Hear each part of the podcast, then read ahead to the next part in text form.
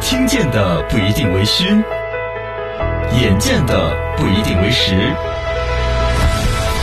一文一见，看见新闻的深度。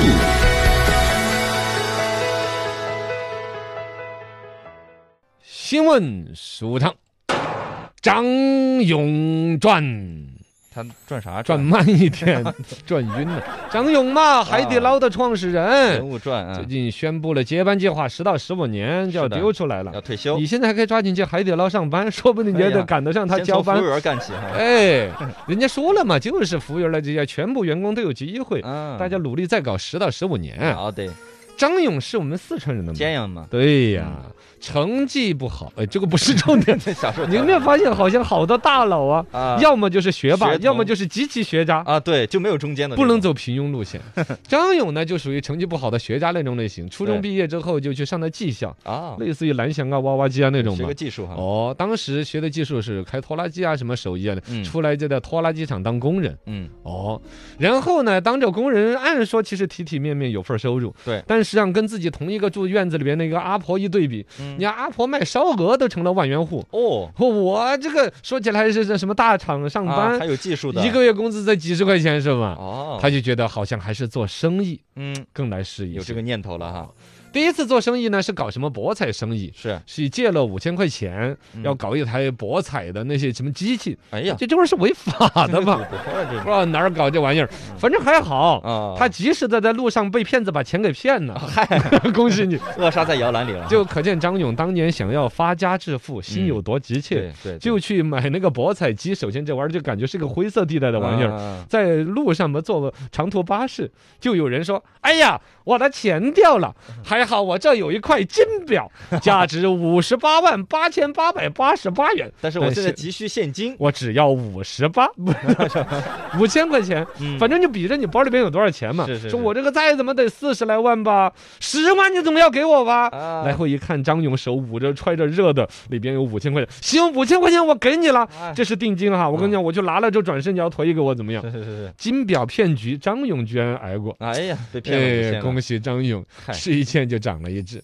然后呢，这五千块钱是借的，就欠了一屁股债了。嗯对啊了，跟着呢，又听说倒腾汽油能挣 钱，路边举个牌子，写个收油，哦，你看就跟收 药、收礼品是吧连这些生业态都是当 这哪收得到啊？啊都有感觉，没收到 啊，路口傻不愣登举个牌子收油，嗯，你这一一滴油都没有收 到，反而被司机退了一脸。哎呀你知道为什么司机要退他吗？为什么呢？你哪儿收油的嘛？人家加油站的油呢，都是更正规官方的渠道。对呀，所谓的收油都是油骗子，哦，有哎那个偷油的，你知道吗？是是是，就是那种开大货车，人家晚上在那儿过夜，嗯就有专门偷汽油的贼，哦，拿个管儿去插到人家油箱里边去偷出来的嘬油，哦，嘬出来的油才会拿给这种收油的。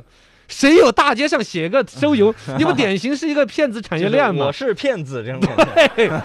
哦，被哎有个大货车司机啐了几脸。哎呀，哎，这个生意，意也没有搞成。是，到第三个就跟他现在生意有关了。嗯，他就卖麻辣烫，哦，这个生意是他原来很不看不起的，是一毛钱一串儿，嗯这一玩儿个顶个事儿怎么样呢？跟博彩 机，跟倒腾油，他那觉得来钱慢啊，对呀、但是呢，这个东西儿就要自己勤劳，就自己苦练。嗯，哎，真下来就赚了一万多，啊，辛辛苦苦的钱，说起来还不错。是，结果这一万多呢，说是又被隔壁发廊的小姑娘给盯上 了，怎么谈了一场轰轰烈烈、似真似假、要有似无的恋爱，然后恋爱没谈成，钱没了。哎呀，这个惨呐，他这个发廊本身，这个这个，我觉得不是他生意被骗，嗯这是感情被 骗。对呀，感情被骗，钱也没有了，反正通过了这几次之后呢，踏踏实实的生意在这个张勇的心里边酝酿起来。嗯，因为串串香这事情呢，他就接触到了类似于火锅餐饮这个行业。是，到一九九四年的时候，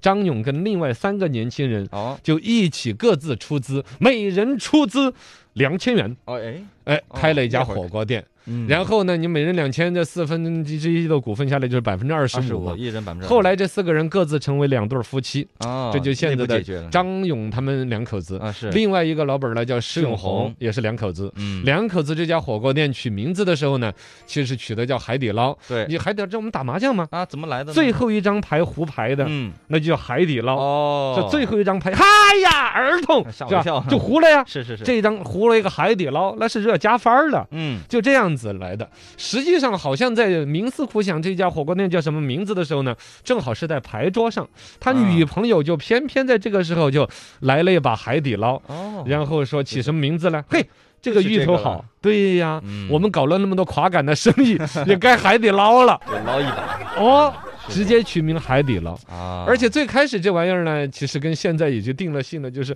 海底捞这企业现在来说吐槽它味道的人也不少，是更多都说它服务好。没错，这是一个企业从最开始的基因，嗯真的是三岁看到老。第一家在简阳开业的这个海底捞，就是因为本身张勇就不是搞火锅的，啊，一手拿着说明书，一手现在花椒一 还不把会，炒料，大料哦，糟了，不该放了。